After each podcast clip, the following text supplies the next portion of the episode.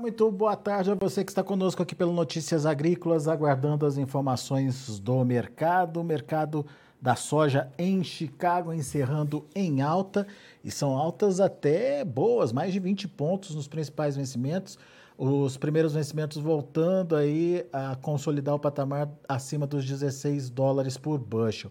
O maio fechou a 16,45, julho a 16,27. Afinal de contas, o que, que deu fôlego para esse, esse movimento de alta lá em Chicago? Mercado que começou positivo, deu uma barrigadinha ontem e hoje voltou de novo é, nesse, nesse, nessa toada positiva aí para os preços. Vamos lá para Curitiba, lá no Paraná, onde está Eduardo Vanin, é, lá da, direto da Agriinvest, de olho no, na, nas variações lá em Chicago. Eduardo Vanin, seja bem-vindo, obrigado por estar aqui com a gente mais uma vez. Nos ajude a entender essa movimentação de hoje. O que, que mudou no mercado de ontem para hoje? O que, que fez esse preço é, trabalhar positivo hoje, Eduardo? Boa tarde, Alexander. Tudo bem? Muito bom. Boa tarde a todos também. Bom, é, o negócio é o seguinte: começou já pela manhã, a Conab trouxe um leve corte mas mostra também que o USDA tem que trazer mais um corte já amanhã no seu relatório de oferta e demanda para a safra de soja aqui no Brasil, porque está muito longe. O USDA trabalha com 127 milhões de produção, a Conab voltou a cortar um tiquinho, mas perto de 122 milhões. Ah, o USDA não costuma ficar tão longe assim da Conab quando se fala de produção Brasil. E aí amanhã, com certeza, vem um corte. Expectativa 125 milhões, algo assim. E para os Estados Unidos, o que acaba somando a essa questão da redução da produção no Brasil é um estoque menor americano também, porque o programa de exportação americana 21-22, esse que termina agora final de agosto, ele já está 100% feito praticamente. E os embarques estão bastante avançados, 90% de tudo aquilo que já foi vendido, que é perto de 56 milhões e 800, 90% já está embarcado. Há pouco espaço para can possíveis cancelamentos. E o que acaba fazendo com que o uso da manhã também tenha que revisar o estoque americano para baixo. É, quer dizer, amanhã a gente tem uma possível, provável redução no estoque brasileiro, produção brasileira, estoque também, e uma redução nos estoques americanos. Quer dizer, o estoque global amanhã deve cair. Isso, isso ajudou a impulsionar hoje as cotações. Agora, Eduardo, essa, essa perspectiva ou essa confirmação amanhã, ela traz firmeza para os preços? Dá para dizer que é, a partir daí consolida um, um, mercado acima dos 16 aí? Bom, esse é o, o, ponto que a gente tem que separar. Amanhã nós não temos o relatório da safra 22-23. Vocês vão lembrar que na semana passada, quinta-feira, nós tivemos a intenção de plantio. Esse número serve somente para 22, 23, quer dizer, a safra que começa a partir de setembro. Lá em maio, aí eu vou dizer que o relatório, o, amanhã, três estrelas de importância. Para maio, cinco estrelas, porque daí para maio o USDA vai trazer projeções para essa temporada ainda, mas para a primeira vez que ele vai trazer para a temporada 22-23. E é isso que o mercado vai passar a prestar mais atenção. É na temporada nova, 22, 23. É essa que os Estados Unidos vai começar a plantar agora, depois o Brasil vem plantar também. Então, é, é essa temporada que o mercado vai passar a prestar mais atenção nesses números a partir de maio. E aí, dependendo do clima americano, com essa grande área americana, vocês vão lembrar que na semana passada o produtor americano informou para o USDA de que vai aumentar a área da soja bastante, quase 4 milhões de acres, o que foi uma grande surpresa. Aí, quer dizer, é, na minha opinião, o teto da soja passou a ser um pouco mais baixo para o médio, curto prazo. Isso falando de Chicago, tá? E prêmios também, tá? Isso, isso é, impacta negativamente nos preços, Eduardo. É, na verdade, assim, é, não, não força o preço para baixo, mas limita o movimento de alta, é isso?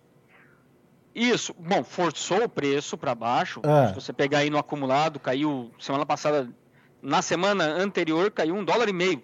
Tá. Então realmente caiu. Agora está recuperando é, mas ainda temos uma queda acumulada. O, porém, essa área ainda precisa ser plantada, precisa ser colhida. Então temos um clima pela frente. E o clima americano, falando um pouco dele, pelos modelos do Departamento Americano de Meteorologia, o NOAA, é, vai ser de do começo ao fim vai ser mais quente. Esse é o padrãozão que vai vir aí. E vai ser mais seco para as planícies. Muito parecido com o ano passado vocês lembrarem, planícies no ano passado, norte dos Estados Unidos, Canadá, foi tudo muito quente, mas foi bom no meio oeste. Foi tão bom no meio oeste que acabou compensando essa quebra nessas outras regiões. Está parecido com esse ano. Muito bem. Toda uma safra para se, se desenvolver lá nos Estados Unidos. É, então não dá para contar com essa oferta ainda. Isso justifica o quê? Um mercado volátil? Mercado volátil. Daqui, daqui a uns 15 dias não vai se falar mais em outra coisa a não ser clima. Agora, você falou de, de uma outra questão aí, uh, estoque baixando, mas com um programa é, de exportação cumprido aí dos Estados Unidos. Como é que está a participação da China? É, a China fez o papel dela nessa, nessa, nesse programa de exportação americano e como é que está é, o, o, o, avanço aí das compras para a, o, a, o programa novo, né, Eduardo? Da próxima safra. Demanda. Bom, falando de demanda, ela está literalmente doente.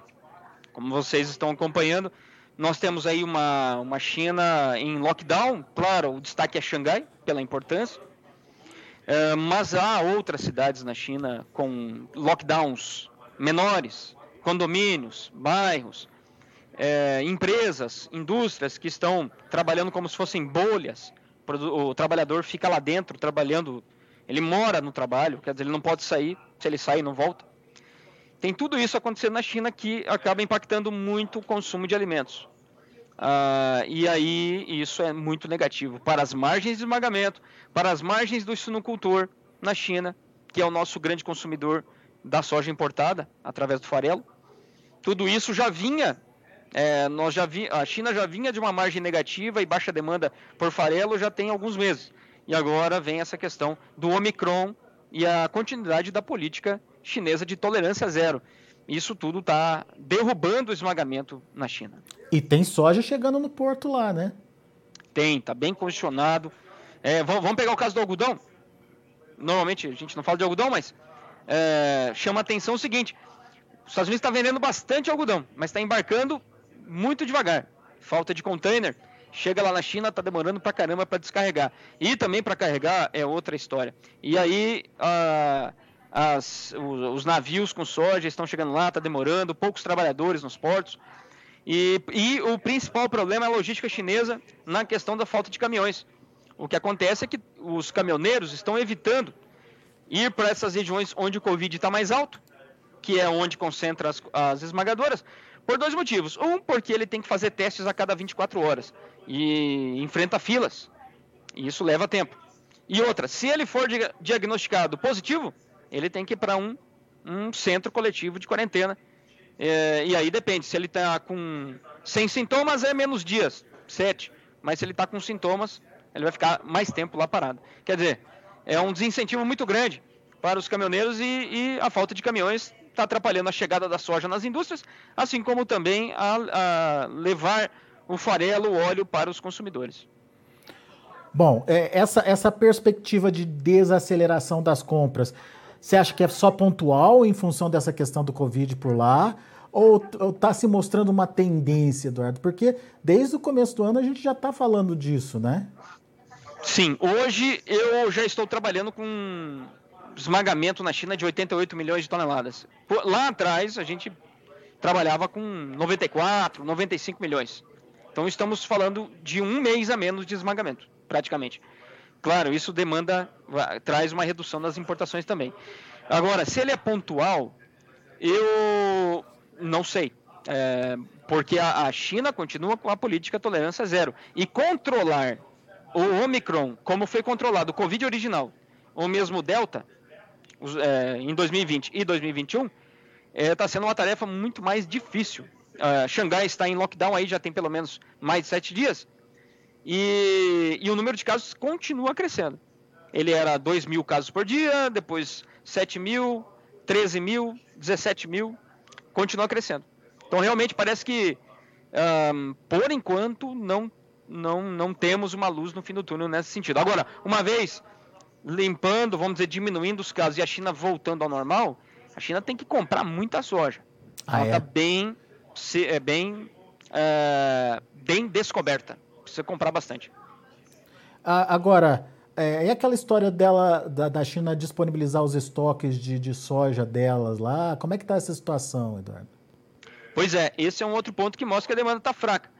É, dois leilões até agora, sexta-feira passada e hoje. Demanda menos de 50% para uma soja que já está lá, então tem essa vantagem. Uma soja que, fazendo as contas, foi ofertada com desconto em relação a uma compra atual. E principalmente, a indústria poderia estar comprando essa soja já esmagando e vendendo farelo e óleo no mercado disponível chinês.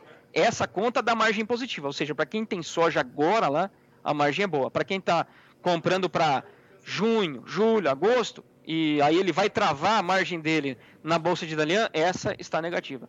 Então tem todos esses motivos que a gente acreditava que as esmagadoras iam demandar 100% dos lotes, mas não está sendo assim. Justifica então aquele, aquele, aquela expressão que você trouxe no começo da nossa conversa: a demanda está doente, é isso? A demanda está doente. É, agora, a, por que está tão baixo o. Bom, primeiro, não sei se a demanda aqui está ruim, mas ela, a gente vê que ela não está normal ou se é por uma questão de falta de caminhões, como, como uhum. eu comentei também. Uhum. É, o, a explicação para essa baixa demanda por soja que já está lá, com desconto em relação à soja é, comprada nesse momento. Muito no bem. mercado internacional. Agora, até que ponto essa questão aí da demanda chinesa pode influenciar na formação dos preços em Chicago? Por enquanto, por enquanto está prevalecendo essa questão da dúvida da oferta, né? Sim, é, bom, no momento em que, como a gente sabe, nós temos uma sazonalidade, é, a exemplo do ano passado, mesmo com toda a demanda e o estoque muito baixo americano, lá por maio, junho, o mercado começou uma descida, mesmo com a incerteza de clima. Então, vai ter um momento que o mercado não vai mais olhar a oferta, no caso americana, e vai passar a olhar a demanda da China. E aí a gente vai ter que ver é, como é que vai estar daqui lá na frente essa demanda da China. Por enquanto a demanda está ruim. Nesse momento a demanda ruim da China é muito mais prejudicial para o Brasil. Para é. o Brasil. Só não está sendo muito ruim porque a quebra de safra é grande. Então meio que combinou redução grande da oferta, mas uma redução da demanda também. Então lá na frente, se a demanda da China a partir de setembro, por exemplo, estiver ainda ruim, aí é ruim para os Estados Unidos e aí passa a ser ruim para Chicago. Quer dizer, é, esse papo a gente vai ter que retomar lá na frente. Boa. Já que você falou de Brasil, é, como, é que tá, como é que estão as, as negociações, como é que está a comercialização por aqui? E é, esse, esse equilíbrio aí, né, de menos oferta por aqui, mas menor demanda chinesa também, está é, pelo menos mantendo preços, Eduardo? Bom, o preço disponível caiu para caramba. É, muito aí pelo câmbio, caiu o Chicago também, caiu o prêmio, mas o câmbio é que foi o grande vilão. Quando a gente olha a safra futura, não caiu o prêmio, Chicago caiu, mas voltou, está quase no mesmo nível antes da intenção de plantio, ou seja, da semana passada, quando a gente fala de contrato março de 2023. Uhum. Quer dizer, a soja em dólar, ela está para a safra que vem parecida. Agora, o ponto realmente é o câmbio e o produtor americano, o produtor brasileiro está com medo nesse momento é, porque o custo de produção está lá em cima. Muitas regiões no Brasil o custo de produção dobrou, principalmente por causa dos fertilizantes, os químicos também subiram. É, o frete está mais caro, projeção de frete por parte das tradings. Então tudo isso está travando bastante a comercialização para a safra nova. É, e o comprador também não, não está muito agressivo, porque ele também tem medo do frete, o frete para o ano que vem. Porque se ele errar, é prejuízo. Ele vai assumir um frete para o produtor. Se esse frete for maior, aí ele assume essa, esse prejuízo. É, quer dizer, tem uma, tem uma incerteza provocada pelo combustível, pelo petróleo, por toda essa situação que a gente tem aí de escassez global de energia, que acaba travando bastante a safra que vem, a safra nova brasileira. Mas o problema é só a safra nova? Bom, a safra, a, a, o spot continua andando devagarinho também, né? Bem mais devagar do que o normal comercialização aí, dependendo do tamanho da safra que você use, vai vai estar tá chegando agora ou passando um pouquinho de 50%. Ano passado a gente já tinha mais de 70% comercializado. Está bem atrasado então, né? Bem atrasado. Agora o produtor tem uma, uma grande questão aí para é, uma decisão a ser tomada. Porque vai vir o milho, vai vir mais cedo. Estava até agora há pouco conversando com alguns produtores. O milho está indo muito bem no Mato Grosso, por exemplo. É, e vai ter se. Vai, algumas regiões vão ter milho já a partir do dia 10 de maio. E aí ainda tem soja. Então o produtor vai ter que tomar essa decisão. Vou segurar o milho, vou segurar a soja, vou segurar os dois. Mas claro, aí tem toda uma questão de custo, de viabilidade para isso aí. É, tecnicamente, o milho teria mais atratividade, Eduardo? Eu estou falando isso por causa da ausência de Ucrânia é, no mercado internacional, talvez? Olha, eu não quero influenciar ninguém, mas é, se eu tivesse milho, não tenho, então para mim é fácil falar, né? É, então eu, eu diria o seguinte: é, claro, a gente tem um, um apagão de milho bastante forte, uma dúvida em relação à Ucrânia. E agora a área americana menor, 4 uhum. milhões quase de acres a menos. Verdade. Quer dizer, isso não podia ter acontecido. Na verdade, os Estados Unidos respondendo à alta de preço e a redução da oferta na Ucrânia teria que ter aumentado a área. Mas, enfim, a lógica às vezes não, não, não é obedecida. Uh, mas veja, área menor nos Estados Unidos, área menor na Ucrânia, grande dúvida se a Ucrânia vai plantar, provavelmente vai, mas aí vem uma outra grande questão: vai conseguir escoar? Qual é a logística, a capacidade? tem tudo isso aí pela frente. Então, realmente, o milho, uh, nós temos um, uma oferta bem, bem restrita para esse ano. E o Brasil está vindo aí com uma safra aparentemente boa, né? A, Bastante grande. É. A própria Conab sinalizando aí produção de, se eu não me engano, 115 milhões de toneladas, contando safra e safrinha, né? Verão é e safrinha. Isso mesmo. É. é isso mesmo. Quer dizer, o Brasil vai ter um grande programa de exportação, sem dúvida nenhuma. O mundo vai depender mais do milho brasileiro nessa temporada, porque o milho americano, com essa área menor, a tendência é ficar caro, e já está caro. E aí e a Ucrânia é ausente, então nós temos Argentina e Brasil para decidir o jogo. Muito bem. Vai ser uma disputa boa. Vamos esperar para ver como é que vai ser isso aí. E, e talvez seja a oportunidade do, do, do, produtor conseguir melhorar as contas também, principalmente aqueles que perderam um pouco mais é, no Paraná, por exemplo, na, em Santa Catarina, por exemplo, que perderam com a estiagem, né? Pois é, se a gente for no histórico dos laninhas dobrados, laninha, laninha, é, é um histórico bem interessante. É, tem uma quebra da soja, mas tem uma, uma produção de safrinha bem grande acompanhada de bons preços. Realmente é no safrinha que dá uma, uma equalizada né? na parte financeira. Boa. Eduardo Vani, meu caro, muito obrigado, viu, mais uma vez pela participação e volte sempre. Beleza, grande abraço a todos. Valeu. Amanhã tem relatório do USDA, hein? É, posso fazer um convite? Claro, por favor. Então tá bom, vai lá. Ó. Dois, duas lives amanhã, para quem tiver aí, 10 da manhã. Nós temos aí, nós vamos fazer uma live falando da, da Ucrânia. Temos uma convidada, uma, uma, vamos pensar assim, uma refugiada da Ucrânia visitando aqui a Greenvest e ela é, é, é, trabalhava na, na, agricultura lá na, na Ucrânia. E aí nós vamos ter ela falando aí do, do cenário lá para escoamento, produção, vai ser bem legal. 10 da manhã é, é essa live. E depois, 5 para as umas, temos a live do USDA, o Oferta e Demanda. Estão convidados aí para as duas lives, tá bom? É, mas conta aí como é, que, como é que acompanha, Eduardo. Dá o endereço aí. Ah, tá bom. É no, no, no Instagram da Agrinvest. Arroba Agrinvest, é isso? Ixi. É, é, é, deve ser isso. Vai ver que é, não sei. Boa, Eduardo. Arroba Agrinvest, alguém me apitou aí, ó. É isso aí, arroba Agrinvest. Desculpa aí, a minha idade já não consegue acompanhar essas coisas. Estamos juntos, Eduardo Vaninho. Muito obrigado, viu, meu amigo? Até a então, tá próxima. Valeu, obrigado. Abraço. Abraço. Tá aí Eduardo Vanin Agrinvest aqui com a gente no Notícias Agrícolas. Convite feito, então, para, a, para participar da live amanhã. É, primeiro, para entender um pouquinho dessa é, questão aí da, da Ucrânia, né? E como a guerra está interferindo na produção deles por lá. E depois o relatório do USDA é, sendo divulgado também é, e com a análise aí do pessoal lá da Agriinvest. Deixa eu passar para vocês os números de fechamento das negociações lá na Bolsa de Chicago, de olho na tela. A gente tem para soja, um maio fechando a 16 dólares e 45, bom preço, 26 pontos de alta. Julho, 16,27, 23 pontos e meio de elevação. Agosto, 15 dólares e 84 centos por bushel, 21,75. E o setembro também subindo no mesmo ritmo, 22 pontos mais 75 de alta, a 15 dólares e 9 centos por bushel. Vamos ver o milho. Para maio, 7 dólares e 57 centes por bushel, 1,25 de alta. Julho, 7,5, 3,25 de elevação. Setembro, 7 dólares e 19 centes por bushel, 3,25. E o dezembro, 7 dólares e 9 centes por bushel, 4 pontos mais 25 de alta. E para finalizar, temos também o trigo. Trigo no vermelho. Julho, 10 dólares e 25 centes por bushel, 15 pontos e meio de queda. Setembro, 10 dólares e 24 centes por bushel, 12,5 de baixa. Dezembro, 10 dólares e 21 centes por bushel, 11 de baixa. E o março de 2023, é, 10 dólares e 11 centes por bushel, também caindo 8 pontos mais 75.